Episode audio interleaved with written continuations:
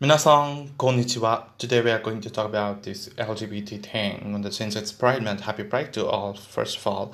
And so let me introduce about the Section 377, which was in India, which uh, like it infringes their human rights, that is gay rights.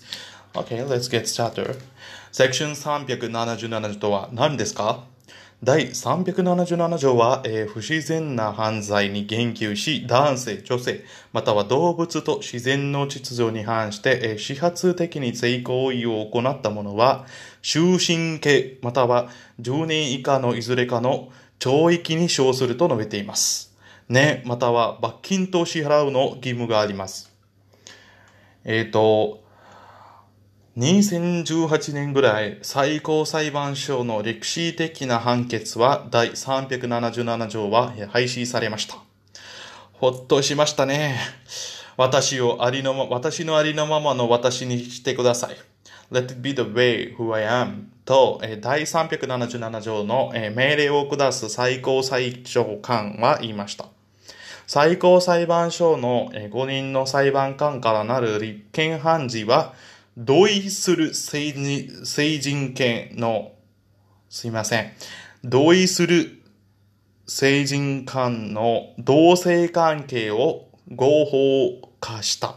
わかりますか同意する、um, what they are actually saying is that by 2018, this law has been abolished, the section 377, which tells like jail sentence for 10 years around who involved in gay sex or sodomy activity. So it abolished the law and it said that the Supreme Court said so with consent if there is two person even though they are gay or lesbian or whoever it is LGBTQ plus people we can have sex and it's no more they are no more criminals they said. And that happened.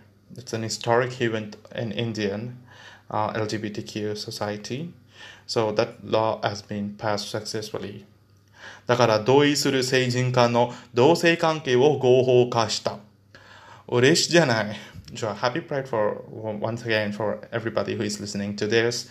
And it's June month, it's Pride, and we need to do a lot of stuff, and we need to be stand by what to say.